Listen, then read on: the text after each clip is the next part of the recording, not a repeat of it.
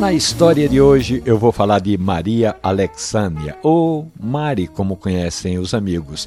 Ela é russa de Moscou, gosta de churrasco, de áreas verdes. Ela é escritora, professora de russo e de espanhol. Mari está no Brasil há seis anos e, quando vai visitar os parentes, sempre leva um café pernambucano e diz que não precisa levar mais nada para agradar os amigos e a família.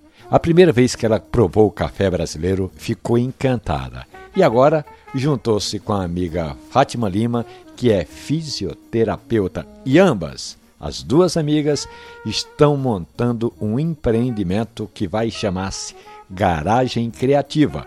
Vai unir vários produtos no mesmo espaço, ali no bairro da Iputinga. E agora estão ampliando esse espaço para montar também o Cantinho do Café. E elas pretendem oferecer café de qualidade aos clientes, inclusive cafés de Pernambuco, de Taquaritinga do Norte, que é a capital pernambucana do café, e também de Garanhuns. Fátima tornou-se amante do café durante a faculdade. Era a bebida que mais lhe acompanhava nos estudos e nas rodas de conversa. E aí, como diz a música, né? Essa amizade até virou um pagode russo que junta o forró e o café de Pernambuco com sotaque de uma russa que já pegou gosto pelo calor e pelo café pernambucano.